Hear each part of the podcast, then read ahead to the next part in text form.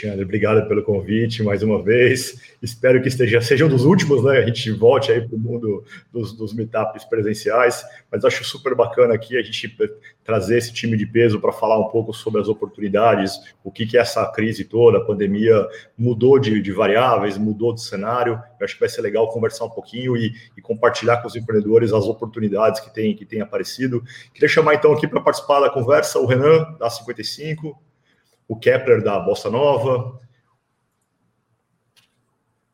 o Fábio da FAPESC e o Amorim da Invisto. Cadê o Amorim? Pronto, o time está aqui.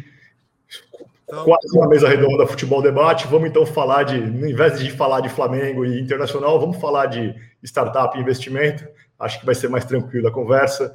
É, gente, queria, queria, queria começar aqui a nossa prosa. Acho que a, a o tema que o Alexandre nos propôs foi falar um pouco de tentar olhar para esse ano, né, atípico, desafiador, é, que a gente viveu e que trouxe alguns impactos. Eu acho que se a gente olhar do ponto de vista macroeconômico, a gente tem é, como reação à crise, né, bancos centrais emitindo moeda de forma absolutamente impressionante no, no, planeta inteiro. A gente tem taxas de juros negativas ou muito baixas, o que tem levado, portanto, a uma, um, um nível de liquidez e um, um é, como diria, um, um, um presidente de Banco Central, uma exuberância irracional dos mercados é, com muita liquidez, e do outro lado a gente vê uma transformação digital acelerada, é, a migração para o delivery, para o e-commerce, e acho que um processo que muitos anos se, se deram em meses. Então a gente tem, de alguma forma, olhando, olhando para o macro, uma transformação acelerada, muito capital disponível e muito apetite por tecnologia, por IPOs em tecnologia,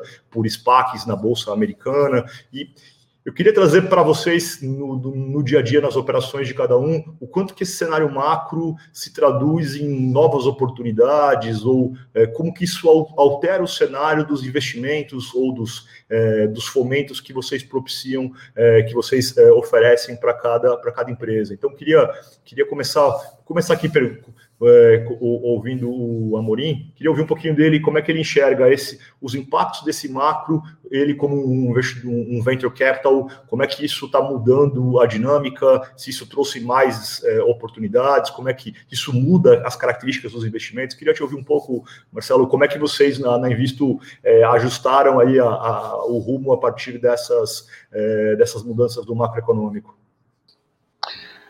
Legal, Rafael, obrigado pela, pela, oportunidade, para, parabéns aí pelo, pelo novo meetup aqui online, está muito legal, e abraço a todos os amigos aí que estão com a gente.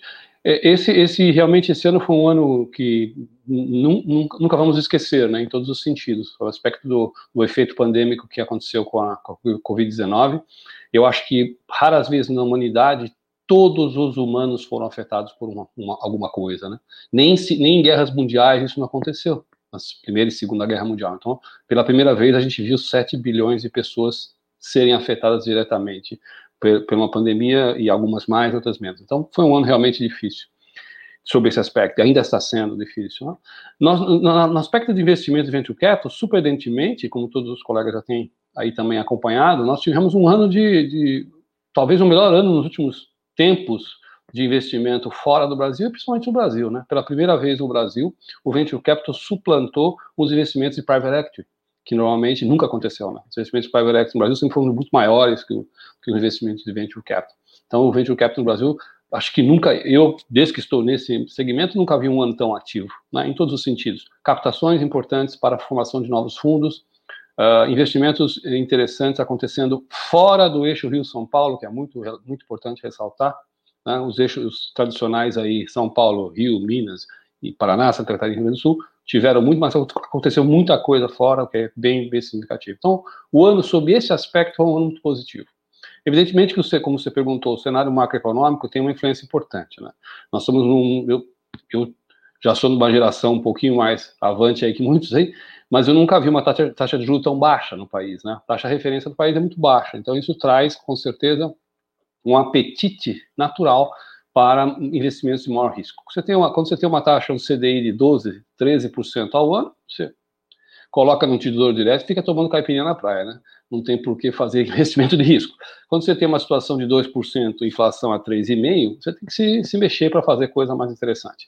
E eu acho que isso casou, não quero falar muito aqui, mas casou muito com duas coisas. A maturidade do mercado de startups e venture capital casou, coincidentemente, porque a pandemia ninguém podia prever, e nem, casou com um, uma taxa de juros baixa. Então, essas duas coisas aconteceram muito rápido. Nós aí que se conhecemos há muitos anos, estamos mais de 10 anos nisso, quando a gente falava alguns termos para empreendedores e investidores há 10 anos atrás, eram completamente desconhecidos. Hoje, qualquer, qualquer empreendedor em Chapecó, em Caçador, em Goiânia, em Juiz de Fora, em Fortaleza, em Macapá, já conhece o linguajar, já tem intimidade, graças ao Sebrae, graças aos anjos, graças à Bossa Nova, graças a todo mundo que operou nesse mercado, que conseguiu difundir. Então, nós casamos esse ano uma maturidade muito grande e uma liquidez de capital absurda no mercado internacional e no mercado brasileiro. Né? Então, a liquidez ficou muito alta, então os investimentos foram muito bem. Para finalizar, só não quero fazer aqui um comentário muito longo. Pós-pandemia, o que vai acontecer? Não sei. Nós ainda não estamos na fase da pós-pandemia, né? Estamos em pandemia muito alta ainda. Provavelmente, a minha, minha esperança é que as coisas não, não, não diminuam, não. Que as coisas continuem nessa velocidade. No nosso caso particular da Invisto, e acho que também no caso de todos que estão aqui, a gente está levantando um terceiro fundo, maior que os dois primeiros, estamos engatando em uma, uma, uma no, novos engajamentos aí com investidores de, de capital, com pipeline de startup bastante conhecido. Então, nossa perspectiva para os próximos anos é continuar com o pé no acelerador. E o Brasil, acho que precisa desse, desse, desse otimismo, otimismo com o pé no chão, né? Para a gente poder é, levar o Brasil para o lugar que ele merece, essa é a minha opinião. Valeu, Marcelo. E deixa, deixa eu engatar aqui uma continuidade nessa pergunta. Eu queria é, estender para o Kepler para mais com um viés aqui de conectar esse cenário macro, esses 12 meses que mudaram o planeta, mas para quem está à frente de um portfólio enorme de centenas de startups, como é que, eh, João, como é que esses caras sobreviveram aí? Como é que foi esse ano para suas eu ia falar 600, mas estou com medo de errar. Vou deixar em centenas, você me corrige o número, por gentileza. Mas como é que foi e, e como é que está sendo essa, as novas perspectivas para esse conjunto enorme de startups que estão sobre, sobre a gestão de vocês na, na Bossa Nova? E, João, obrigado pelo convite. Bom estar tê-lo aqui no nosso ecossistema catarinense. Muito bem-vindo, novamente. Eu que agradeço, adoro participar. Sebrae Santa Catarina da Show, Alexandre da Show. E Rafael, sempre muito bom estar com você. E Marcelo, claro, nosso mestre, um cara que é, líder de vários investimentos, fazemos com investimentos juntos. A 55, Renan fazendo um trabalho incrível e o Fábio também. Muito bacana estar com todos vocês. E quem está nos assistindo está ah, podendo acompanhar um debate de alto nível. Acho que isso é, é importante para o Brasil a gente discutir esses pontos e o que pensa, como é que está a cabeça do investidor. Né? É, o, o empreendedor brasileiro ele está muito melhor preparado, como bem disse o Marcelo, gente, graças também ao trabalho do Sebrae, Inovativa e tantas outras atividades e muita informação e, e conhecimento é, disponível hoje. Né? Então eu pego empreendedores muito mais preparados. E com isso, é, isso também, nosso trabalho é um pouco mais facilitado, tá, Rafael? É, o que aconteceu é que a gente tinha duas situações, a gente tinha um grande portfólio para cuidar, né, e o trabalho da nossa rede de startups, chama de rede Bossa Nova de, de startups, a nossa rede Bossa, é, a gente teve que cuidar, olhar para essa rede, e a gente só perdeu uma startup em todo esse período da pandemia, né, e que foi um número muito bom, ao todo, nós temos 44 write-offs, tá? Então, não é muito perto do nosso número de investimentos, são 750 investimentos realizados nos últimos cinco anos. Então, é, 44 write-offs com 23 exits. Então, é, e um desses write-offs aconteceu é, no período da pandemia. E claro que a gente teve que fazer é dar um choque de realidade, mas principalmente colocar uma data para que isso tivesse um fim, né? Que não teve um fim, mas teve um recomeço, digamos, que aconteceu. Então, com isso, é, é, enxugar a máquina, organizar, organizar a gestão da, da, das empresas, é, devolver custo fixo, enfim, estruturar essas empresas e se preparar para o que, vinha, o que acontecer para o pior. Eu, particularmente, lutei muito no mercado, nos grupos de investimento, para que a gente continuasse investindo, porque, de fato, as startups já, está, já trabalhavam com modelo enxuto, fazendo mais com menos, trabalhavam everywhere, não é home office, everywhere, né? Então, a gente já tinha esse, essa, essa mentalidade de trabalhar dessa forma, usando a, a, o digital, e, e a gente tem ou tinha, no meio da pandemia, a solução para os problemas que existiam no mercado ou estavam existindo. As, as empresas com muita dificuldade, as startups estavam ali com as soluções. Então, o que a gente fez foi fazer esse match acontecer, tanto é que a gente está vendo várias aquisições de startups acontecendo, aconteceu no segundo semestre de 2020, está acontecendo, já acontecendo aqui no início de 2021. Nós, por exemplo, hoje temos cinco term sheets de startups assinados, né? Não podemos dizer o nome, obviamente, mas temos cinco é, assinados. Então, é, as coisas estão acontecendo de aquisições, né? E aí, claro, o Renan vai falar de M&A, ele vai, e você também, Rafael, que é o rei da M&A, uma das maiores referências de M&A no Brasil para startups, né? Eu, eu faço referência aqui, inclusive. Então, é, vocês estão vendo o que está acontecendo, graças a, a isso. Então, a Bossa Nova, o que, é que ela teve que fazer? Ela acelerou acelerou o número de investimentos, ampliou a equipe, ampliou o time, né? É, nos estruturamos para fazer tudo isso de forma online e organizamos a empresa, botamos mais gestão dentro da empresa, estruturamos o negócio, melhoramos a nossa capacidade de atendimento a esses empreendedores, né? Porque é difícil cuidar, não é? é investir é difícil, mas cuidar é mais difícil ainda. Então, é, como é que a gente cuida de tantas startups? Então, criamos um modelo, esse modelo está funcionando, colocamos gente nova, veio o Rafa lá da ABS, veio trabalhar com a gente, trouxe o Olavo, é, enfim, tem, a Mona hoje é a nossa líder de comunidade, criamos toda uma estratégia, né? De, de apoiar esses empreendedores para que eles continuassem crescendo e a gente não perdesse é, startups do portfólio, mas continuamos a investir. E eu, como pessoa física, é, fiquei incentivando a, a comunidade a continuar investindo acelerar, escrevendo artigos, textos, participando de eventos, assim, vamos, vamos, vamos, vamos, e realmente foi, e aí é o resultado que o Marcelo já declarou, que a gente teve um, um 2020 sensacional, já começamos com 2021 incrível em número de captações de investimento. Então, é, para quem está nos ouvindo e assistindo, é, eu queria dizer assim, a gente, a, não é só Bossa Nova, eu nunca vi tanta oportunidade para empreendedor hoje no mercado. É, nos Estados Unidos, claro, tem muito mais dinheiro que negócios, que projetos, que startup. Aqui vai chegar lá.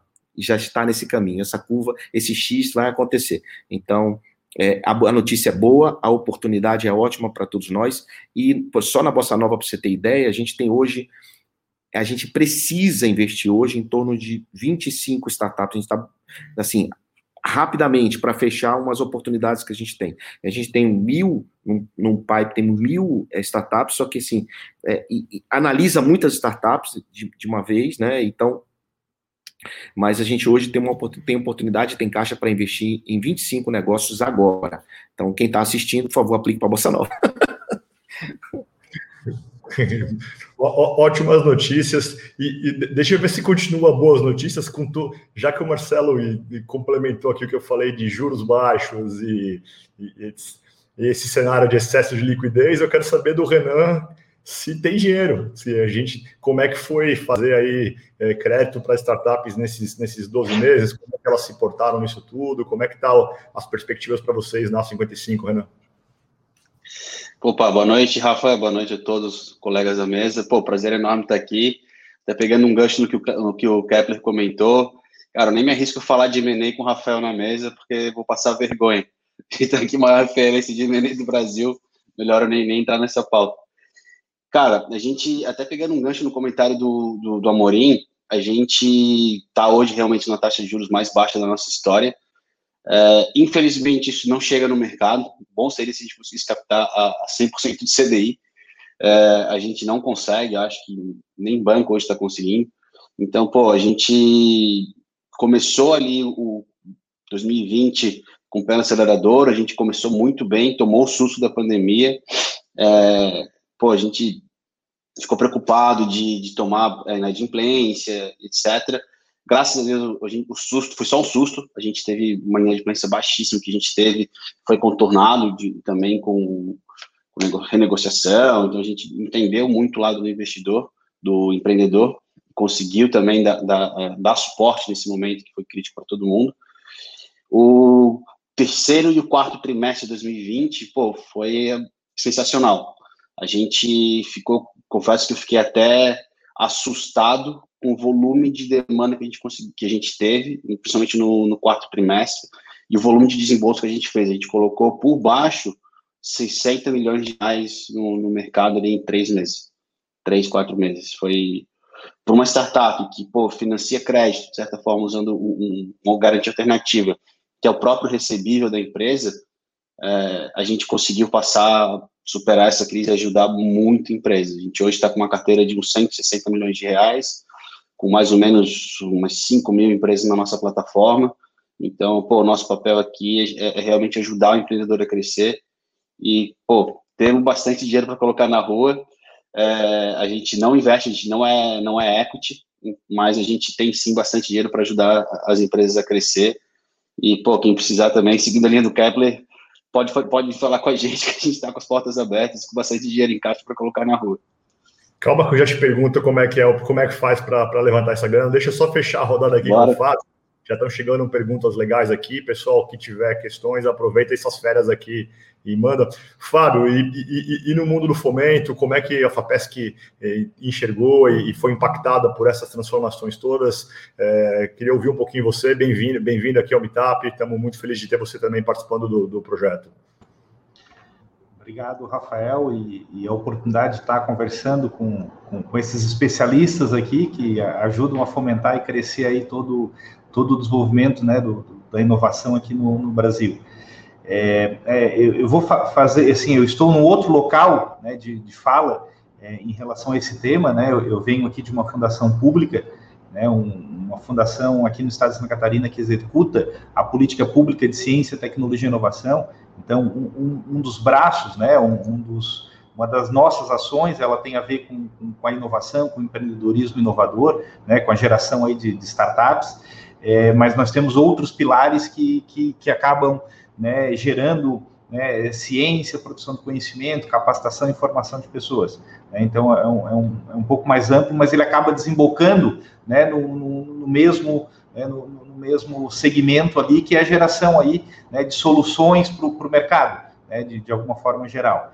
É, e, nesse contraponto aqui do, do, do poder público, né, é, acho que é importante destacar que é, a, a, inovação, é, pa, para nós, enquanto poder público, né, pra, como agência é, executora da política é, estadual, ela é algo muito novo. Né? Nós somos uma fundação que tem 24 anos, mas a inovação passou a fazer parte não só do nosso nome, né, que está ali, mas também da, da, da, nossa atribuição há oito anos. Né, e o nosso primeiro programa de inovação tem um pouquinho antes, tem, tem 10 anos, que é o Sinapse da Inovação, né, que, que ao longo desses 10 anos aí criou mais de 600 né, empresas, né, não se falava em startup naquele, naquele primeiro momento, inclusive, né, talvez uma nomenclatura um pouco mais recente, é, só que, é, ao mesmo tempo, o poder público sempre é, investiu nesse fomento de desenvolver né, novo, novos negócios, novos empreendimentos e formar essas pessoas.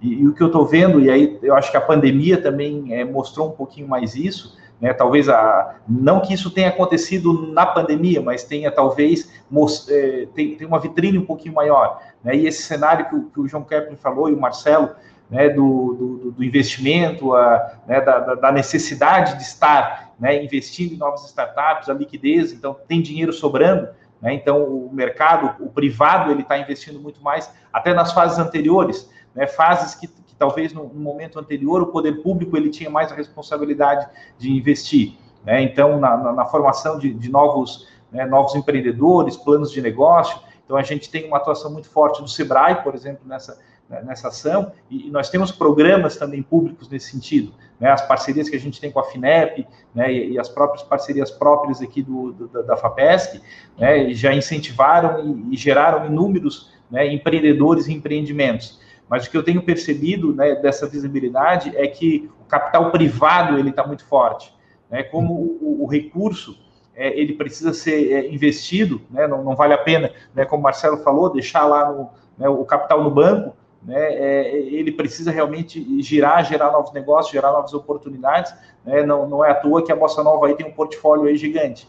Então, é, do, da parte do poder público, a gente continua investindo nessa formação, na, na base, né, na, na, na, formação aí de, de, de empreendedores, né, permitindo que essa cadeia se amplie e, e, que nós tenhamos boas oportunidades a partir também de quantidade de oportunidades. Né, então, se, se a gente fiz, fizermos programas né, para capacitar ou, ou para investir né, no, naquele pequeno empreendimento lá, né, como o Centelha, o Sinapse da Inovação, o Nascer, né, que são programas que, que geram aí novos negócios, novas oportunidades, mas se a gente fizer isso em termos de volume, com certeza a gente vai deixar é, mais empreendedores disponíveis para capacitar, é, desculpa, para qualificar melhor os seus empreendimentos e poder estar tá fazendo rodadas de investimento aí com o setor privado. Né? Então, eu acho que o nosso papel é, é, é, é este, né, nesse sentido. É, o Alexandre aí vai, vai falar depois na sequência também né, de, uma, de uma grande parceria que a FAPESC fez com o Sebrae, né, para apoiar aí é, novos empreendimentos dentro do Startup SC, e, e, eu acho que esse também é um papel nosso, em, em verificar aquilo que está acontecendo de bom dentro do mercado, aquilo que tem capilaridade, eu acho que para nós, enquanto gestores de política pública, isso é, é, importante. A gente precisa fomentar isso nas diversas regiões. Né? Eu, eu sei que o mercado ele vai buscar é, as oportunidades que, que, que estão na, na, na, talvez nas grandes regiões ou onde tem melhores oportunidades. Mas a claro. gente tem que trabalhar também nas, nas diversas regiões do estado, né? gerar essas oportunidades para os talentos, né? lá no, no interior do, do, do, oeste de Santa Catarina, né? lá no meio oeste, norte, sul e assim por diante. Então, eu vejo que, que, que há uma complementariedade e com certeza a gente tem cada vez mais recurso público é, investido, mas o capital privado ele está superando aí muito pelas oportunidades né, que, que esses empreendedores têm gerado. Então, de um modo geral, é, é assim, a, a, minha visão é nesse sentido. Né, a gente continuou investindo, investiu bastante no, no 2020. Né, foi o ano que a gente teve mais chamadas públicas voltadas né, pra, para não só para pesquisa, mas também para inovação. É, o governo do estado de Santa Catarina, né, para quem nos acompanha, é, ele tem um, um projeto é muito desafiador, que é os, os centros de inovação, né, que foram criados em 15 cidades aqui, em 15 regiões do estado. A gente tem apoiado também a formação de, de, de, desses, desse ecossistema a partir dos centros de inovação, que está conectando né, empreendedores, incubadoras de empresas, que, ó, onde também nós temos editais para fomentar incubadoras de empresas. Então, é, a gente está fazendo o papel de política pública de, de dar essa base. Né? É e aí, eu da, vocês é, preparam aí para vocês investir pesado e, e, ganhar dinheiro aí, fomentar o, o desenvolvimento do Estado também. É, obrigado, Fábio. Deixa eu fazer uma coisa aqui. Eu vou mudar minha, minhas questões, porque tem muita pergunta boa. Eu vou tentar fazer uma pergunta para cada um aqui, para a gente poder ter velocidade e responder a maior parte das pessoas, beleza? Eu vou pedir um para cada um aqui. Se vocês puderem responder rápido, eu vou fazendo as perguntas que chegaram. Tem uma do Lucas, eu vou, eu vou mandar essa para porque essa daqui é difícil, eu vou mandar para o Kepler. É, Kepler, tá aí, presta atenção que a pergunta é difícil é para você. O Lucas Vinícius, ele está falando o seguinte: como é que está o apetite a risco e indicadores? Como é que que calibragem, que mudança de parâmetro teve eh, nesses 12 meses? Você subiu a régua, baixou a régua, ficou mais exigente? Tem alguma coisa diferente que vocês estão olhando na bolsa que vocês não olhavam antes? Houve mudança de parâmetro, calibração ou estamos no mesmo jeito? Como é que está, Kepler? Bom, Rafael, é, é o Lucas, né, que perguntou? Lucas Vinícius. Lucas, é, Lucas, eu queria dizer o seguinte para todos vocês.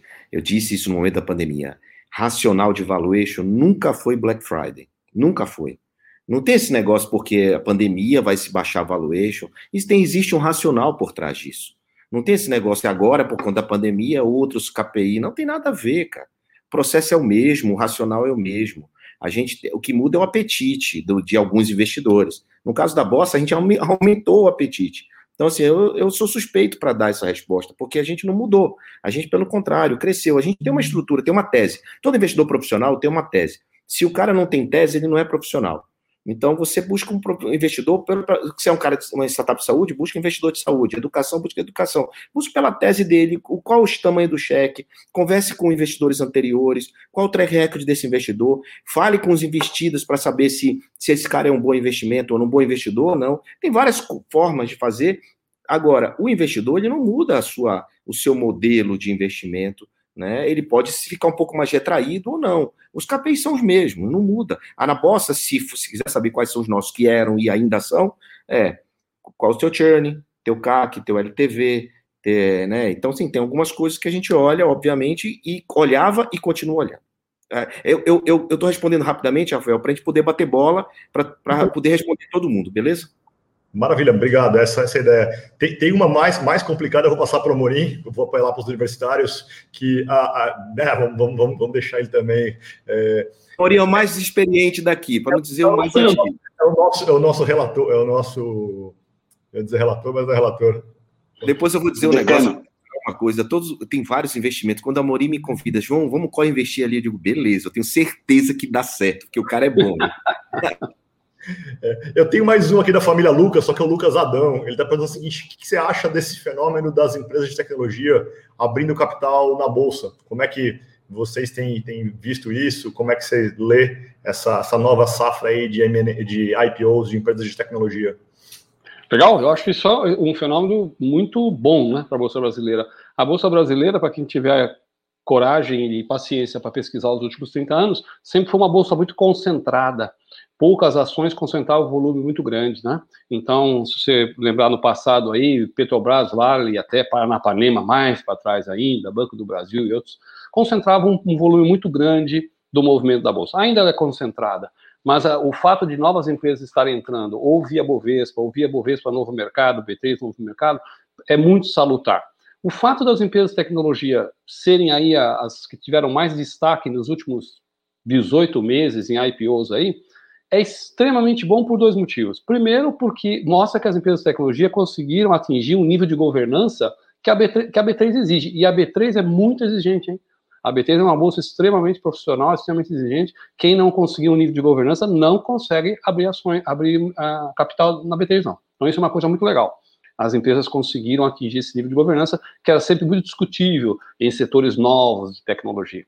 Esse é o primeiro ponto bom. O outro ponto bom é que é, a te tecnologia é hoje, sem dúvida, já foi por muitos anos nos Estados Unidos, na Europa e agora no Brasil, é são as oportunidades que conseguem dar um retorno maior em termos de dinheiro investido em 3, 4, 5 anos, o dinheiro multiplica de uma forma, logicamente se der certo, né? multiplica de uma forma bastante rápida. Então ele, ele, atrai o investidor com um pouquinho mais de risco. Eu estou contente com uma coisa que, que dessas, dos 10 últimos IPOs de tecnologia aqui no Brasil. Local Web e tanto, tantos outros que a gente ouve falar, Neogrid, uh, uma série eu acho que todos eles são muito sólidos. Nós não estamos vendo aqui vapor. O cara botando um IPO, como se botou na época da bolha da internet nos Estados Unidos, sem, sem receita, ou com uma estratégia muito fraca. São todas empresas consistentes. O pessoal fala, ah, Local Web fez IPO, é uma startup. A Local Web está 20 anos na estrada. Os caras estão aí, estão aí fazendo essa empresa ficar boa faz muito tempo. TOTOS, links, essas outras nem pensar. Você fala em, em pessoal que da Mosaic, que é pessoal originário das, da NASP, da, do Buscapé, o pessoal está 20 anos na estrada, 10 anos na estrada. Não é coisa assim, brincadeira que botou lá na, na bolsa e saiu catando investidor. Então, eu fico muito contente com, com esse movimento, acho que é um, um movimento extremamente salutar e tenho confiança que nós vamos ver muito brevemente startups aí que a gente conheceu com três, quatro pessoas chegarem aí na bolsa e serem orgulho do João, do Fábio, do Renan, meu e de vários outros investidores aí, poderem. Eu nunca tive essa experiência ainda de botar uma empresa nossa no IPO, gostaria de finalizar a minha carreira de investidor no futuro fazendo isso. E acho que vai ser bastante possível. Que, que bom ouvir isso, Marcelo. E, e acho que é, a, a, sequência disso, né, esses IPOs todos, esse acesso ao capital, também traz mais oportunidades para outras startups, né? Aquelas que eventualmente não serão as consolidadoras, poderão ascender a esses grupos, né, a partir da, das aquisições que uma Local Web, uma Neogrid. Claro, uma claro. Né? Se, se você olhar os prospectos de todas elas, M&A é mais de 50% da utilização do capital, né? E que abre, portanto, para outras startups dos quais nós todos participamos, a possibilidade de participar desses grandes grupos, né? seja porque elas foram sozinhas ou porque elas se juntam a esses projetos com, com a partir desse, desse, é, desse capital. Deixa eu fazer uma pergunta para o Renan aqui. É, o Albert Rubens, espero que eu tenha dito certo o nome dele, está perguntando o seguinte: é um momento muito diferente de todos, já presenciados pela maioria dos empreendedores, é, por todos nós, Rubens. É, isso levanta uma questão: como nós devemos ter cuidado para não perder a oportunidade e não cair numa cilada? Acho que ele está preocupado em o que, que, ele deveria tomar conta do ponto de vista de gestão da, da startup dele no momento de, de, incerteza, de mudança, de transformação. Vocês que estão olhando ali um quadro de empresas, olhando a, a retaguarda, o, o, financeiro dessas empresas, o que, que você destacaria para o Albert Rubens aqui? O que, que deveria se preocupar é, numa hora dessas?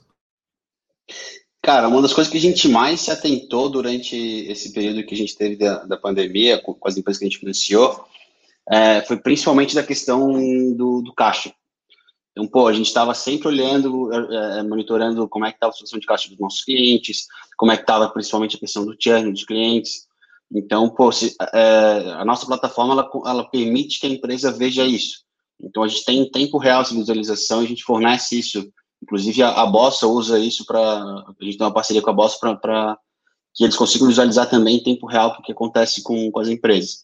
Então, pô, acho que principalmente a questão do caixa, é, de não de manter os clientes, de conseguir fazer essa retenção de clientes, pô, nem que dê um desconto para o cara, nem que, enfim, pensar em alguma forma de, de manter o cliente lá dentro, é mais barato manter o cliente do que achar no, novos clientes. Então, pô, se dá um desconto, reduz, um, reduz o pagamento, ou parcela um pagamento, ou posterga, alguma coisa assim, acho que, pô, manter a geração de receita e cuidar muito com a questão de custos é essencial. A gente ficou muito atento nisso, e, pô, até para a gente que saiu ali de, no começo da pandemia, em março, a gente saiu de 30 pessoas, a gente está com 85 pessoas hoje, 80 e poucas pessoas, sei lá, é, a gente ainda mantém um controle muito apurado do nosso caixa, de onde é que está indo o dinheiro, como é que a gente está gerando, como é que a gente está gerando receita. Então, pô, acho que mais, o mais essencial de tudo é ter uma ferramenta boa de controle de, de fluxo de caixa, que me permite entender também o comportamento de cliente. Então, acho que mais que nunca, reter cliente e principalmente focar na, na parte comercial, na geração de valor agregado para o nosso cliente, fazer ele ficar na nossa base, é algo que a gente passou muito na pele e, e ajudou muitos, muitos é, empreendedores nesse momento do, da pandemia. Então, acho que caixa, retenção de cliente, controle de custos é, é, é, beabá de, de gestão, mas que, principalmente no momento de pandemia, que a gente não sabe o que vai acontecer, a gente precisa ter mais ainda um controle apurado nesse, nesse momento. Show, Renan. E tem uma outra aqui, eu eu vou ter que devolver para o Kepler essa aqui também, porque eu vi um, um, texto dele, acho que ontem, hoje, que ele publicou, e o Frederico Peixoto está perguntando o seguinte: quero investir em startups, onde procuro opções? Eu me lembrei do teu post ali falando em aportar ou apostar. É... E ah, como é que a gente. O post do Twitter. O Frederico não deve estar querendo investir em CDB ou em renda fixa no banco dele, ele está querendo investir em startups. Bem-vindo, Frederico. A gente também quer investir em startups. Agora, deixa o Kepler contar um pouco a experiência dele aí depois desse monte de cheque que ele já fez. É, na verdade, assim, hoje um cara me perguntou, João, quero aportar meu dinheiro nas startups que vão valer bilhões, né? Como eu faço para escolher rápido, investir pouco, com menos risco e ganhar muito? aportar, né? Aí eu respondi para ele, ó, oh, meu amigo, que bom seu interesse em investir em startup, mas é, é, é, mais seguro você aposte com S grande, apostar na loteria, que eu acho que ganha, você vai, a probabilidade é bem maior. Então, assim, cara, investir em startup é, é aprendizado, é educação, é conhecimento, é risco altíssimo, você pode perder tudo. Então, é, só, se, só deve investir em startup quem, quem entende do jogo, quem entende do game, né? né se você quiser, tem que aprender, tem que estudar, né? e começa de pouquinho. Agora, a, a regra e a dica que eu posso dar é assim, cole quem sabe. Cola no Marcelo, né? Cole quem sabe, porque aí você vai aprender. Eu aprendi com o Pierre Sherman que é nosso sócio na Bossa Nova, que vai estar aqui mais tarde na Nuvini. Aprendi com ele. Quando eu estou com dúvida, eu pergunto a ele. Né? Então, é, é, assim que tem que fazer. As pessoas perguntam a mim, eu pergunto a ele, eu, ele pergunta a outro. E, é, por que, que o mentor, é, ele tá, por que, que ele está no topo? Porque ali, por que, que você pergunta para o mestre? Porque ele está no topo, ele tem uma visão maior, mais ampla. Você vai subindo ali a escada, você ainda está vendo só aquele monte, né? Então você vai ter que. Quanto mais você sobe, você tem uma, uma perspectiva maior de tudo. Então é isso, é por isso que a gente tem que estar tá sempre colando em quem sabe. Então, eu não sei se respondi, mas é isso aí. É, quiser a fórmula mágica ainda não tem. E alguém estiver vendendo, não, não siga esse sujeito, porque você está correndo risco, né? É, Fábio, tem uma pergunta aqui, é essa aqui avançada, só você pode nos ajudar. Leomar Rubner está dizendo o seguinte: como é que vocês estão considerando capital humano na hora de fazer o investimento? Alguns artigos já apontam para a escassez de mão de obra qualificada no futuro próximo. Eu acho que o Fábio tá que o Leomar tá otimista, né, Fábio? Não é que vai ter no futuro próximo. A gente tem escassez de mão de obra há alguns anos e a nossa leitura, tem até um artigo, acho que hoje, do Rodrigo da, da Vindi, é, falando um pouco do tema, é, a gente está vivendo com, essa, com esse cenário descrito, né? Muito capital, muitos, muitas rodadas de investimento e muita, muita ênfase em tecnologia. Se a gente já tinha um problema de mão de obra qualificada, esse problema se exponenciou. Acho que eu queria ouvir um pouco do Fábio a leitura dele, como é que ele, como é que são, como é que ele percebe as políticas públicas que podem, de alguma forma, endereçar esse talvez que seja, dado que capital parece resolvido, o problema que é o mais crítico de todo o nosso ecossistema, que é gente boa para poder fazer acontecer essas empresas todas. Como é que você tem enxergado isso, Fábio? Rafael, é, excelente pergunta do, do Leomar e excelente reflexão, né?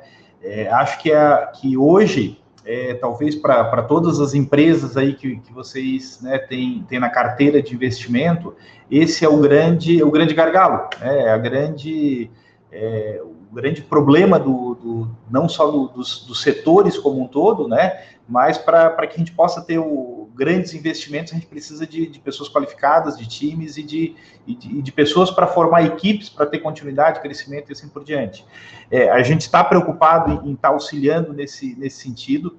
É, nós temos um programa a, desenvolvido pela, pelo, pela Bluesoft na região de Blumenau, né, vocês devem, devem conhecer o Entra 21, é, em, em, parceria com, com a FAPESC já há 15 anos. Inclusive, amanhã eu estarei na formatura do, dos alunos desse, desse ciclo, né, são 300 alunos aí em linguagem de programação, é, e ele tem uma parceria com, com grandes empresas ali da, da região de Blumenau, né, no sentido de identificar as, as necessidades de capacitação, né, as linguagens de programação e, e, e a Bluesoft, né, nessa parceria com, com, o Sebrae, Prefeitura e as próprias empresas, elas capacitam essas pessoas na, na, na, nessas linguagens de programação. Né, que esse é uma, né, é, uma, é, é um nicho também de, de deficiência, né, Tem, temos outros, né, principalmente gestão de inovação e assim por diante. Mas a gente está ampliando agora esse programa, né, já com o aval do, do, do, do governador e e da Secretaria de Fazenda e, e Secretaria de Desenvolvimento Econômico Sustentável para ampliar isso para as diversas regiões. Então, o que, que eu quero dizer com isso? Santa Catarina está pensando nisso, né? Essa é uma preocupação nossa enquanto política pública, Rafael, e, a gente vai tentar criar um programa estadual para é, fomentar essa formação de pessoas né, para as áreas de, de tecnologia, não só programação, né, mas, eh, mas áreas um pouco mais amplas de tecnologia, é, escutando vocês, escutando os investidores, escutando né, o, as empresas e os empresários, né, onde é que está as demandas, onde é que está a necessidade, para que a gente possa também ajudar a formar essa mão de obra. Porque eu sei que no, no investimento que vocês planejam, isso faz parte né, da, da, carteira lá do, do plano de trabalho. Né, com certeza vão é, buscar também, né, o mercado está buscando, né, o, o, o talento ele está sendo cada vez é, buscado mais cedo, né, e, e, qualificado dentro da própria organização. E a gente quer ajudar a, a fazer essa qualificação para dispor, dispor, aí, né, também, de novo, né, como política pública das diversas regiões do Estado. Né? Então, eu, eu, vejo que, que é um grande gargalo, o Estado, né, a cidade, a região, e, o Estado que sair na frente, que disponibilizar mão de obra, com certeza vai ter aí o João Klepper, o Marcelo Amorim, né, mais próximo para investir em empresas lá daquela região, né, porque sabe que vai ter mão de obra para dar crescimento que às vezes que a empresa precisa. Legal, Fábio, e sabe que a. Por favor, Renan.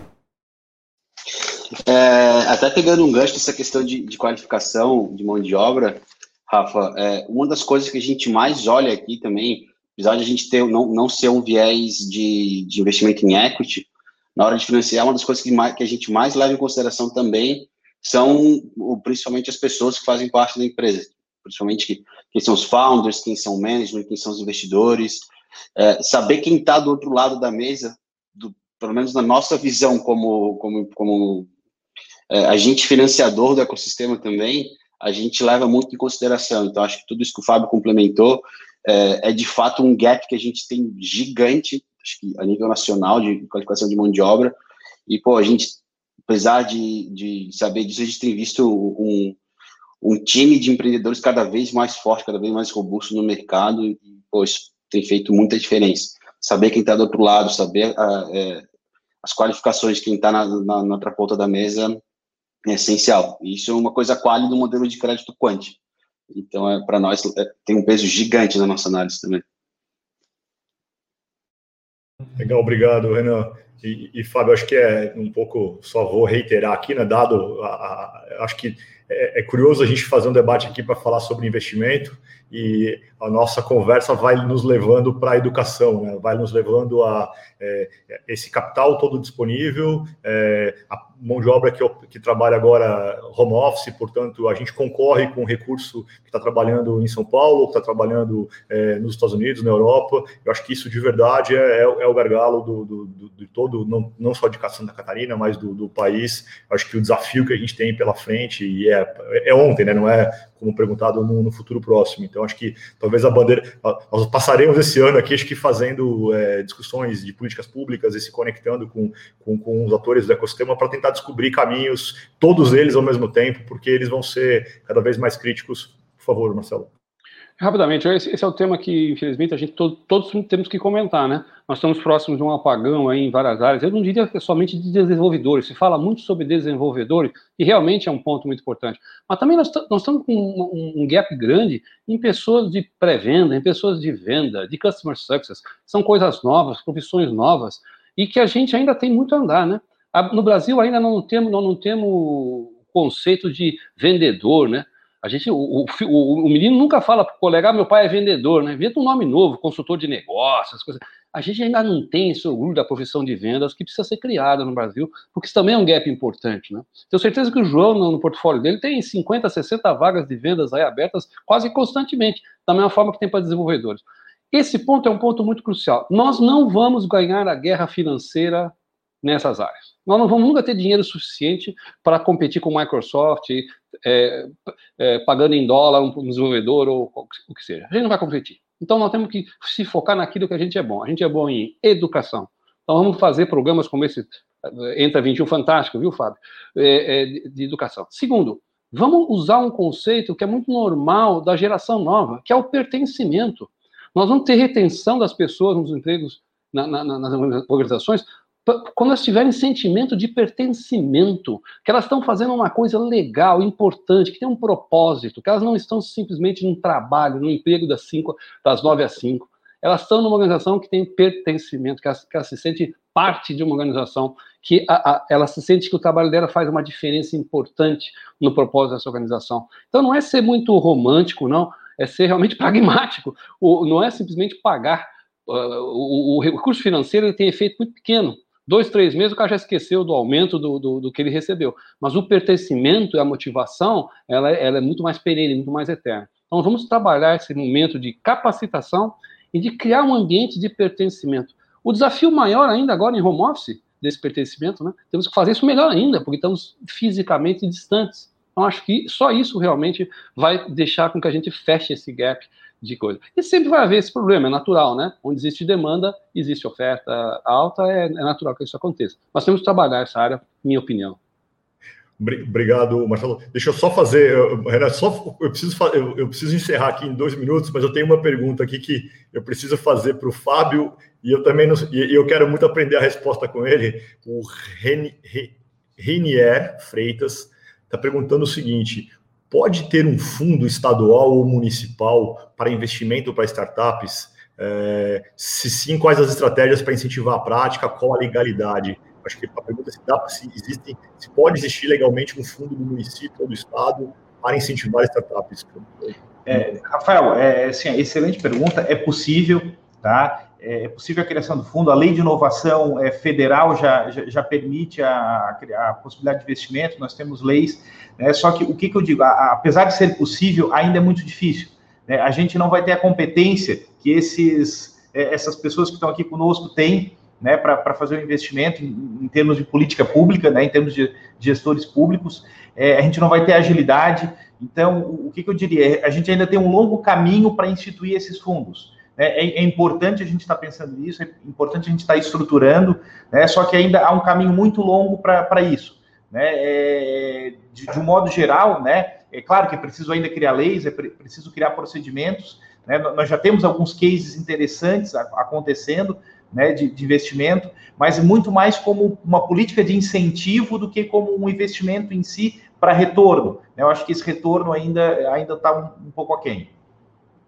De forma muito rápida, tá? porque a gente também está tá, tá sem tempo. Eu tenho mais 30 segundos, eu vou pegar, eu vou pegar a pergunta e vou responder o mesmo para tentar acabar mais rápido. O Jefferson Amendolara perguntando o seguinte: como é que ele vê a estratégia, como é que a gente enxerga a estratégia de crescimento de startups de estágios ah, mais avançados, com mais early stage, crescer via inorgânico, crescer via M&A, se isso é um futuro distante ou se já, tá, já chegou o momento. Jefferson, já chegou o momento. Você olha para Loft, para é, um bocado de gente aqui, IntelliPost, acabou de fazer operações interessantes. Eu acho que a gente está neste dia. É, e, e não dá mais para tirar do radar, crescer é, só no orgânico e inorgânico via aquisições para scale-up, startups com estágio mais avançado, faz parte da, da, da, do caminho de estratégia. Acho que está presente hoje em qualquer conselho é, esse tipo de abordagem que é buscar capital, seja débito, seja fomento, seja venture capital, seja private, para poder também crescer inorgânico via aquisições. Então, tentei responder o Jefferson aqui em 10 segundos, já estourei um minuto, tem gente me ameaçando desligar tudo se eu não, é, não parar de falar. Gente, as perguntas que vocês fizeram aqui, super, super obrigado, vão ficar para o próximo painel. O Volovski que resolva como é que ele vai responder isso tudo com a turma, mas tem uma turma ótima lá no próximo, no próximo grupo. Queria agradecer muito ao, ao Renan, ao João, ao Marcelo e ao Fábio. Foi Dava para a gente passar aqui até umas 10 conversando, acho que tem muito assunto aqui para falar. É uma pena ter que fazer isso tão rápido e não poder conversar mais tempo com vocês, mas de novo, super obrigado. Espero que a turma que está aí em casa eh, acompanhando tenha, tenha gostado e a gente fica eh, à disposição aqui para. Pra... Deixa eu passar para o chefe. Prazer foi nosso. Porque eu já acabei meu tempo. Senhores, muito obrigado, bom vê-los, estamos aqui à disposição. Valeu, Rafael. Valeu todo mundo. Obrigado, Alexandre. Obrigado, Renan, Marcelo, Fábio. Valeu, pessoal. Abraço a todos. Obrigado. Obrigado pela. Obrigado,